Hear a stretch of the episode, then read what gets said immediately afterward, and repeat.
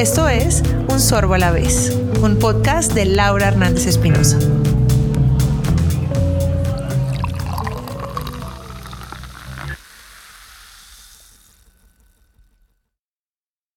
Colombia tardó en consolidarse como un país reconocido internacionalmente por su gastronomía. Desde el 2005, propuestas como Estrella de los Ríos, Minimal y Leo comenzaban a hablar de identidad, de antropología de la alimentación y de tradición. No ha sido hasta la fecha que las principales propuestas gastronómicas de Bogotá, Medellín, Barranquilla, Cartagena y otras ciudades intermedias comenzaron a incluir ingredientes colombianos, entendiendo que la tradición es parte de la innovación y sobre todo celebrando las identidades regionales. Este proceso no hubiera sido posible sin que los cocineros comprendieran el diferencial cultural y biológico del país y que por su parte los comensales se despojaran del eurocentrismo. Sin embargo, en el mundo de la coctelería y los bares seguimos aún rezagados, como si estuviéramos cuando la cocina estaba en 2010, por decirlo así.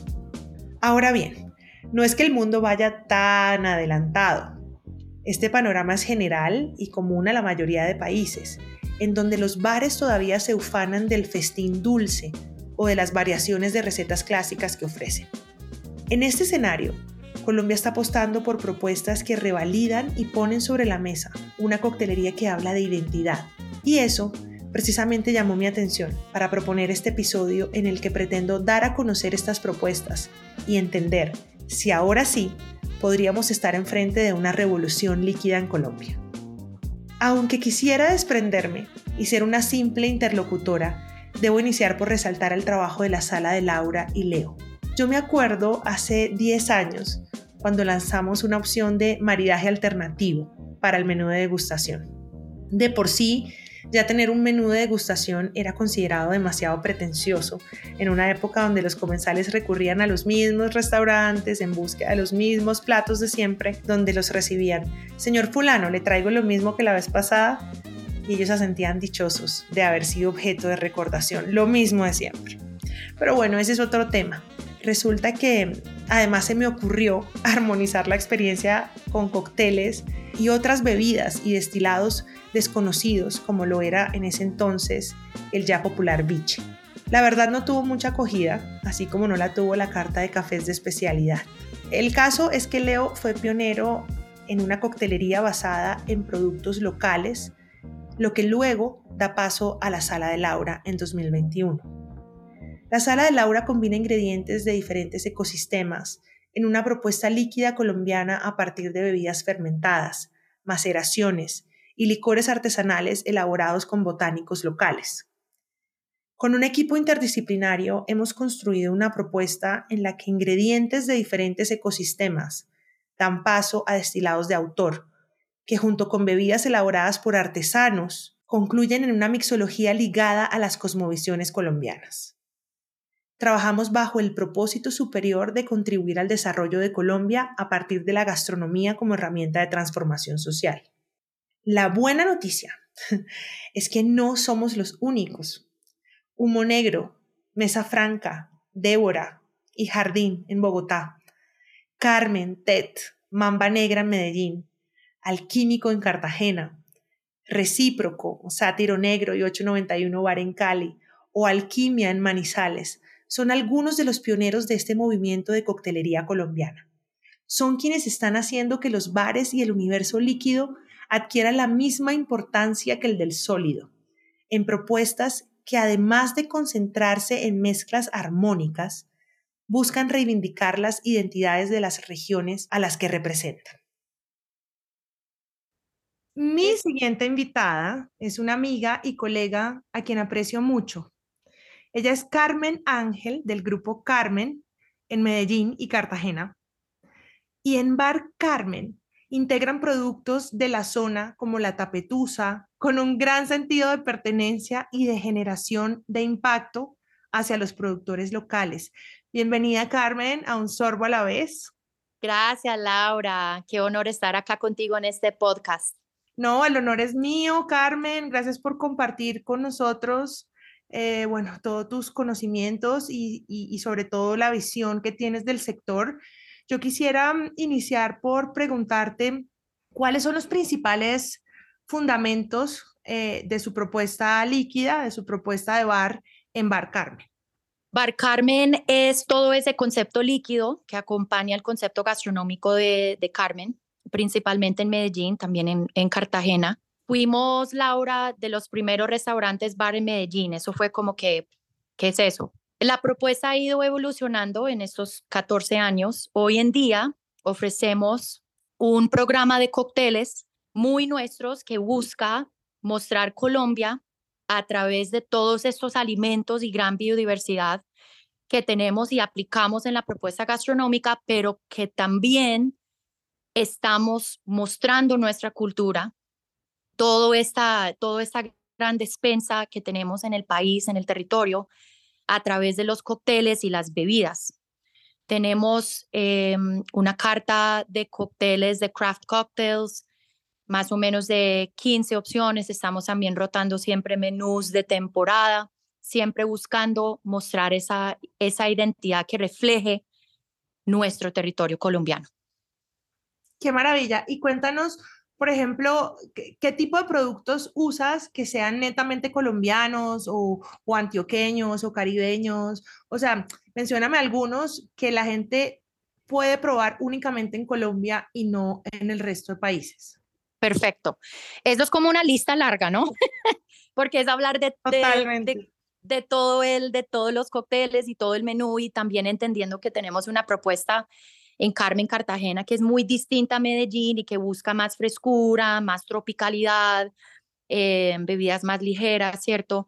Como reflejando también ese, ese, ese lugar andino versus ese lugar en el Caribe colombiano pero en general estamos a través de nuestros viajes, Laura, que pues tú eres la, mi, mi, que como mi model, mi role model para procesos de investigación, pero en lo que también logramos hacer, siempre incluimos y tratamos de incorporar esos ingredientes en la propuesta y también desde los pequeños productores que vayamos haciendo conexiones, también buscamos la forma de incorporar esos alimentos que ellos tienen también en la propuesta. Para hablar de algunos, eh, ahorita estamos eh, muy fuerte con la tapetusa, que ha sido un destilado súper clandestino, como sabes, que ha sido escondido por la persecución de, de, los, pues, de los monopolios departamentales. Eh, hemos estado muchos años comprometidos con el biche, que es un destilado ancestral que viene de, del andén, del Pacífico, con toda esa cultura afrodescendiente. Y, y, y, como tú también estás ahí, es, es importante ser un, un, un espejo para toda esa cultura que están en estas botellas de biche que nos llegan a los restaurantes. Con las frutas, como sabemos que somos el país más biodiverso en frutas, tratamos de usar todas las frutas que podemos también en flores. Tenemos cócteles con productos no tan tradicionales em, en, propuestas de coctelería, como tubérculos, eh, arracacha, berenjena, ahorita en, en la en el maridaje, en, para el menú de gustación en Carmen, tenemos un cóctel con berenjena que sorprende a la gente. Y berenjena es algo muy también pues de, nuestro Caribe colombiano. Entonces, desde los destilados, las hierbas, hormigas, flores, siempre estamos buscando incorporar esos ingredientes que podemos decir, no lo vas a tomar en, eh, por fuera de Colombia. Qué increíble. Yo quiero que le cuentes a la gente qué es la tapetusa y, quiero también, no sé, que de pronto nos digas, eso tal vez es lo más em, representativo de Medellín o de Antioquia o, cuál crees que sea como un cóctel y ahí si quieres háblanos de, de un cóctel en particular que represente esa región de Antioquia. Es una pregunta que a la vez creo que ahorita salimos con una propuesta de una carta que se llama Montañas, donde todo el equipo de Bar Carmen, eh, liderado por Michael Tobón, quien es el director de, mm, de todos los bares en el grupo, realmente eso fue la inspiración. Entonces, algunos de los cócteles tenían tapetusa, que es a base de caña. Eh, mejor que nadie, tú sabes todas las variedades de destilados que tenemos de caña en nuestro territorio, desde el chirinchi, el churro, el ñeque, el biche, pero nuestro destilado de caña muy andino es la tapetusa, que se llama, eh, tiene ese nombre porque la tucita seca del maíz era lo que tapaba los, los, los recipientes donde se guardaba este destilado. que hoy en día para nosotros en Medellín sigue siendo muy clandestino. Hay unas marcas que han podido como ligeramente posicionarse como en ciertos, ciertos lugares, pero sabemos que todavía sigue siendo muy perseguido. Entonces, para nosotros poder ofrecerlo dentro de la propuesta coctelería es pues mostrando cuál es nuestro destilado local. Es un destilado fuertecito, eh, algunos eh, que son muy rústicos no le sacan la, la, cabeza, entonces son muy fuertes, tienen como esas notas un poco, pues como muy, muy, muy de etanol en, en, en la nariz, ¿no? Claro, sí, sí. sí pero, pero la verdad para nosotros en el bar, aparte de tomarlo como un trago Laura, cuando lo usamos como un insumo para maceraciones, para infusiones, se vuelve, o sea, crece su, su potencial, o sea, comenzamos como a sentir más las aromas, se transforma. Entonces, es como un conductor. Exactamente, exactamente. Además aporta ese, ese, ese sabor y ese aroma de la materia prima eh, que, que, que, bueno, pues que es, yo la he probado, he probado la que, la, que, la que tú me has ofrecido y realmente creo que hay mucho potencial ahí. Claro, y también es bonito, Lauri, como pensar en esos orígenes de la coctelería, que era precisamente para esconder las notas eh, fuertes. Entonces, volvemos a lo que era la esencia de cómo nació la coctelería, de poder como brindar algo más palatable. Entonces yo no estoy diciendo que no es palatable la, la tapetusa, em, pero, pero, pero, pero sí. coctelería sabe mejor. Combinada sabe mejor y se potencia. Claro, claro. En un menjurje sí ya se transforma. Fantástico. Carmen, cuéntame, yo quisiera saber cuál es tu visión. ¿Tú, ¿Tú crees que se puede hablar de una coctelería colombiana? Eh, o qué crees que haga falta, qué paso debemos dar, será que nos tenemos que inventar un cóctel que sea como equivalente al pisco sour en Perú o la caipiriña en, en, Brasil, o sea, ¿qué, qué sientes eh, que, que, tenemos que hacer como gremio o crees que se puede hablar ya de una coctelería colombiana desde la misma diversidad? ¿Cuál es tu opinión al respecto? Me parece que sí podemos y me parece que muchos de nosotros estamos en ese camino. Lo que, lo que encontramos, Laura, es que una propuesta colombiana también comparte mucha identidad con nuestros vecinos y con muchos países de Latinoamérica. Entonces, cuando me estabas preguntando ahorita por ingredientes, pues pensaba ahorita en los, en los creaciones nuevos. Estamos trabajando con pronto alivio, con cilantro cimarrón, con el flor del amor, con hoja de coca, eh, con el yarumo, corozo costeño. Y sabemos con toda esta, esta conexión y comunidad que está formando en Latinoamérica, donde nos estamos relacionando y estamos diciendo, hey, eh, mira, mira estas eh, diferencias culturales que tenemos, si nosotros usamos el cilantro cimarrón de esta forma, nosotros lo usamos así, lo llamamos así, pero también tenemos tanto, tanto en común. Entonces, hablar de una coctelería colombiana también comparte mucho porque somos el mismo territorio y compartimos tantas regiones como Amazonía, Piemonte, eh, zonas andinas, costeras, Pacífico. Con, con muchos países de Latinoamérica me ha sorprendido últimamente todo lo que tenemos en común con Centroamérica.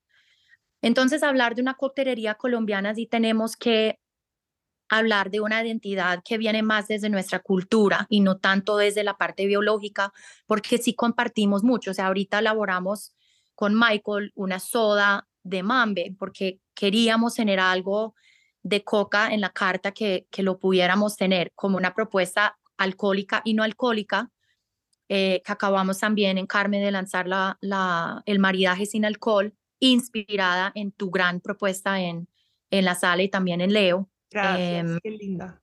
No, en serio, en serio. Eso fue gran como ojo abierto de que mira lo que se puede hacer en una propuesta sin alcohol. En esa búsqueda, Laura, creo que lo que necesitamos es pegarnos mucho a la cultura. Entonces ahí trabajar con los destilados, mirar cómo se preparan los destilados eh, que tenemos colombianos en las diferentes regiones, em, cuáles son esas hierbas, eh, bejucos, raíces, flores que, que, que, se usa para hacer maceraciones, que sabemos que va más como por el lado medicinal. Claro. Nosotros tenemos tanta abundancia de fruta que a, que a pesar de que muchas de esas frutas se comparten, hay otros que no conocen. estuvieron unos, unos eh, colegas de Brasil y estaban admirados de la cantidad de frutas que ellos no conocían y nos pasa incluso con Ecuador, que, es, que, que compartimos tantos ecosistemas. Sí, yo pienso que, que, que, lo que dices es muy valioso en términos de pensar en continente, en subcontinente, como una, una coctelería latinoamericana, que me parece que es muy válido desde la biodiversidad y también aferrarnos a esas tradiciones, a esos usos y a esa eh, etnobotánica que que es la que nos permite entender cómo las distintas eh, comunidades en Colombia han usado eh, ese, e, esos productos, ¿no? O, qué, qué, qué, connotación le han dado desde la mágico-religiosidad, desde las festividades, desde las tradiciones. Son cosas que, que son muy importantes si queremos hablar de una gastronomía colombiana, y en eso estoy absolutamente de acuerdo contigo, eh, pero también mostrarnos como continente, ¿no? Como subcontinente, eh, como hablar de Sudamérica, de Latinoamérica, y eso, y eso me gusta, eso me, inspira.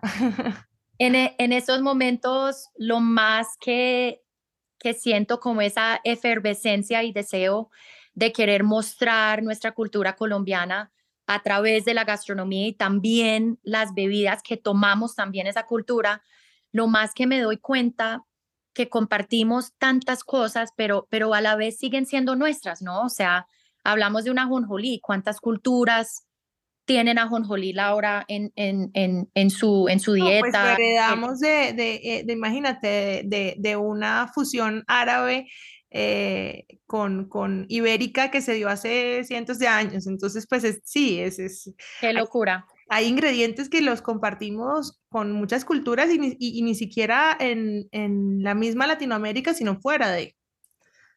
Claro, pero si tú vas para el sur del Caribe colombiano, oye, a Jonjolí, o sea, pero decir que también es, también es nuestro y también es colombiano y cómo lo incorporamos en una propuesta líquida, también es, es totalmente válido y depositamos valor. La piña, o sea, yo, yo sufro mucho con la piña, pero tenemos uno de los cócteles creado por Michael, que es uno de los que más encanta, que es nuestro vinagre de plátano que hacemos en casa, que la base viene del, del, del Chocó, la madre viene del Chocó, y, y, sabemos que es uno de los vinagres que, que, más, que más se usa en el Pacífico colombiano, combinado con cáscara de piña y biche. Entonces, sufro a veces mucho con el, con el tema de las frutas, porque tú sabes que muchas de las frutas que son esas frutas que encontramos en, en, en, nuestros viajes de investigación, que descubrimos, es como que eso es una locura, pero ¿cómo lo hace llegar a Bogotá? ¿Cómo te llega a Medellín? ¿Cómo te llega constantemente? La, la, las cosechas, los ciclos de la naturaleza. Entonces, creo que también hay una gran biodiversidad que es a veces difícil mostrar Así es, la piña chocuana, ¿no? Que es, tan, que es tan diferente a las otras piñas, que es una piña pálida, pero a la vez muy dulce y que combinada como lo están haciendo con el biche y la cáscara de piña, pues también es muy tradicional de esa zona. Em, entonces, no solamente es hablar de la piña. Con arroz. claro, que es, que es como tan común, sino el contexto de esa piña, ¿no? Y cómo lo interpretas. Sí, también hay uno que descubrí en, en los llanos, pues que es súper normal y lo venden al lado de la calle, que es la, la mayanés. Y es, y es igual, es una, es una piña súper blanquita, muy dulce, pero, pero es difícil como tenemos estos temas de conectividad en nuestro, en nuestro país, quisiera poder mostrar más de Colombia en la propuesta líquida. Sí. Eh, creo, que, creo, que, creo que podríamos, si tuviéramos la oportunidad de, poder que nos llegara más alimentos y tener más proyectos em, comunitarios donde valoramos y, y, honramos más toda esa bondad de, de agrícola de nuestro país, podríamos tener una coctelería colombiana muy fuerte, muy fuerte. Así es, así es. Hay muchos desafíos que no solamente van para la gastronomía, eh, para la cocina, sino para la gastronomía en general, incluyendo la parte líquida, que es pues toda la falta de infraestructura y la falta de conectividad. Y me parece que es un punto muy importante eh, también eh, pues a, la hora de hablar de fortalecer esos, esos pilares y esa gastronomía que queremos mostrar ante el mundo. Carmen, yo quiero agradecerte por esta entrevista tan increíble. Hablar contigo, pues siempre no solamente es un gusto eh, y una admiración, sino muy enriquecedor, muy enriquecedor y, quiero darte de verdad las gracias por compartir tu tiempo con los oyentes de Un Sorbo a la vez. Eh, gracias, gracias por esta entrevista. Para terminar, tengo hoy conmigo a Alfonso Ibáñez, un importante ejecutivo del sector de bebidas, quien hoy se desempeña como director de Advocacy de Diageo.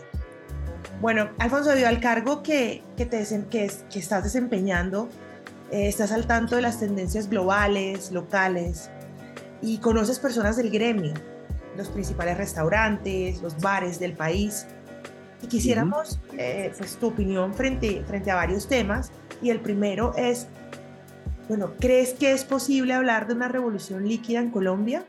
Eh, ¿Cuáles son las ciudades que más se destacan por, por las propuestas de tener bebidas con identidad? O sea, ¿cuál es tu panorama de la, de la, de la coctelería colombiana? Porque no solamente estás eh, en Diallo, que, que, tienes pues, te, te permite tener como una opinión panorámica eh, de lo que está pasando, pero, pero también eres extranjero, entonces eh, nos, nos, interesa a, los oyentes de Un Sorbo a la vez, ¿qué piensas del gremio de bares en Colombia?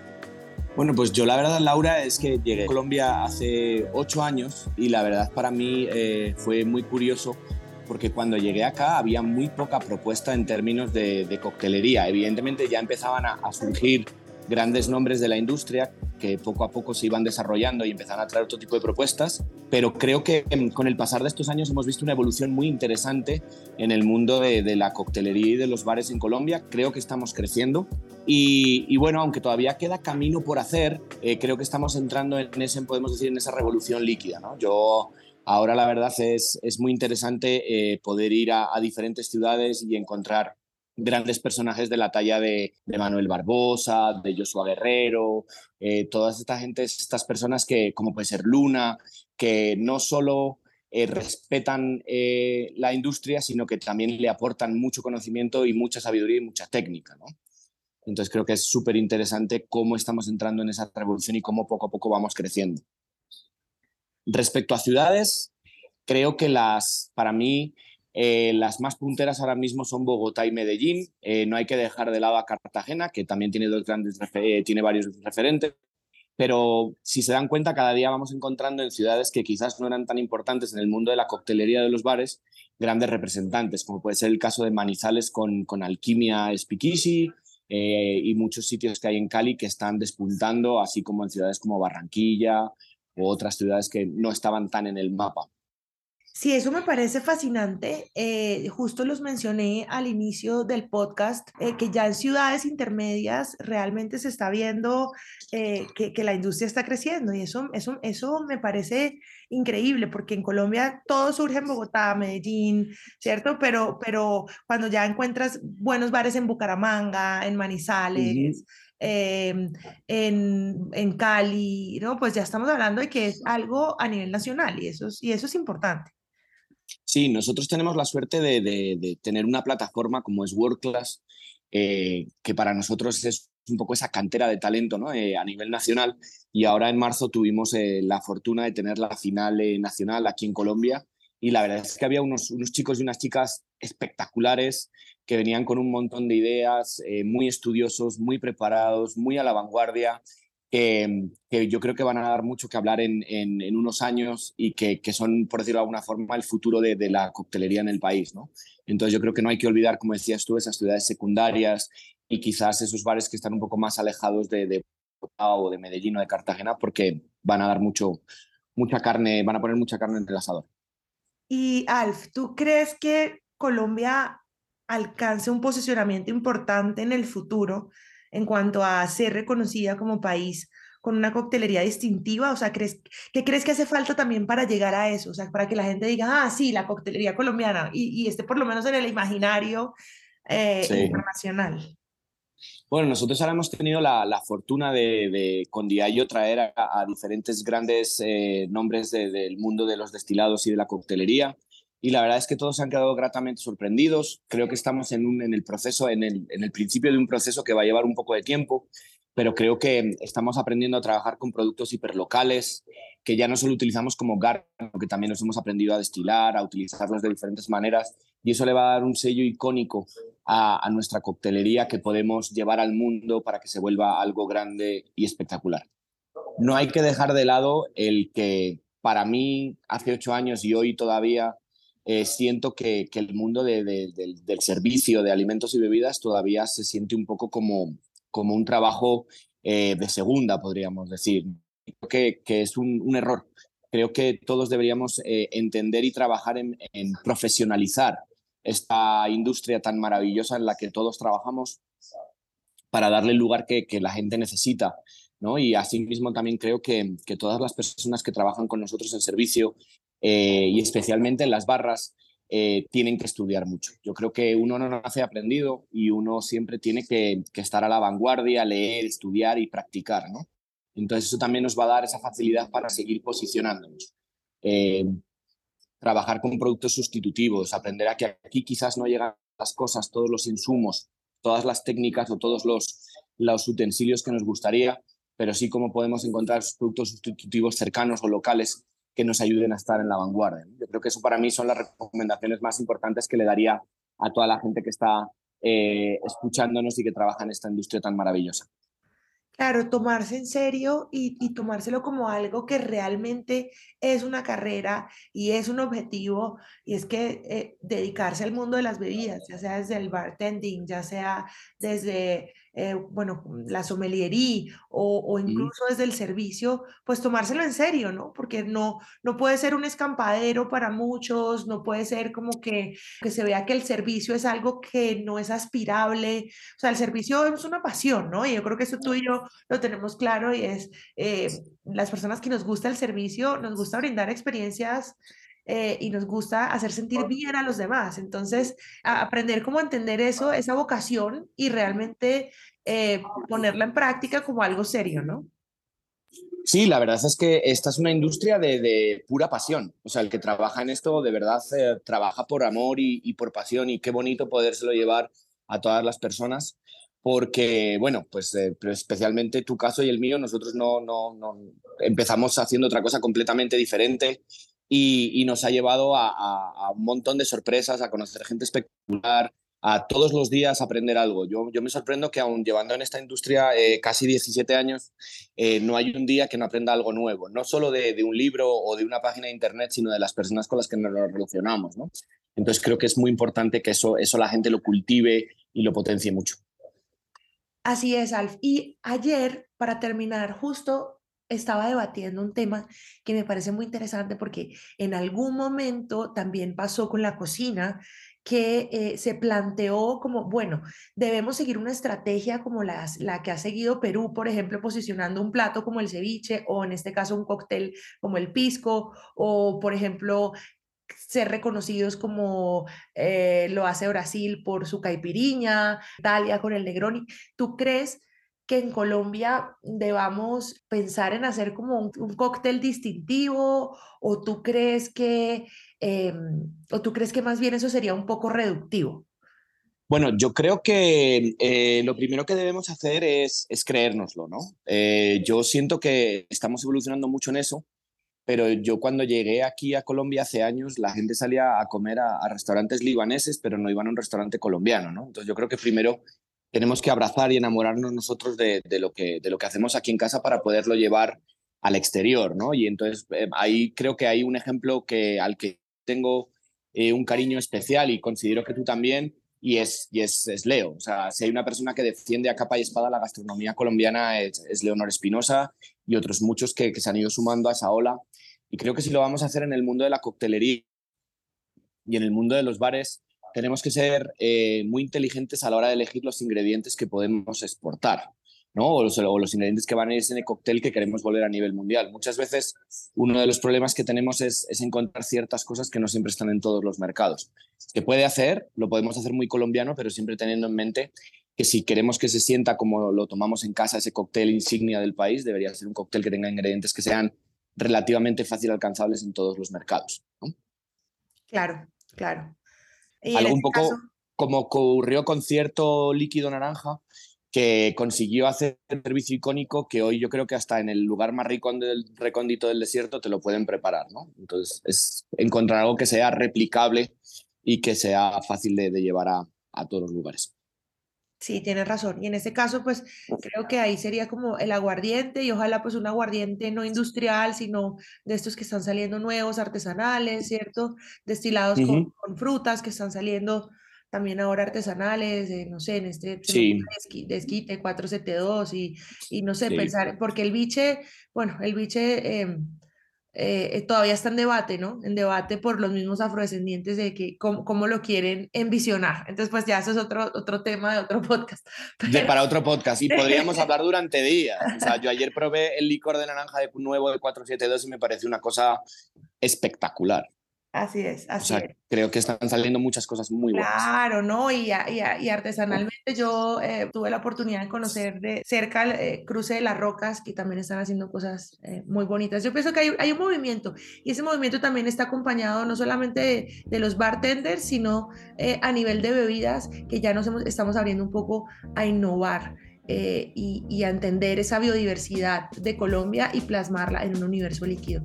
Alf, yo te agradezco muchísimo, gracias por, por tu valiosa opinión, eh, por, por tus comentarios, por tu visión, eh, gracias por apoyar el gremio y el sector colombiano.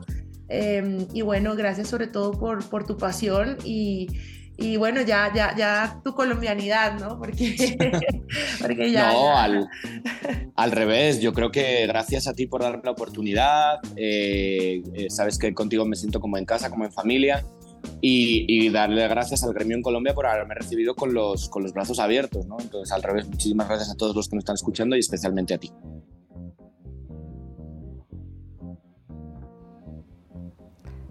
Gracias por escuchar. Sígueme en Instagram, arroba Laura Sommelier, para enterarte de todas las novedades. Y recuerda que la vida se vive un sorbo a la vez.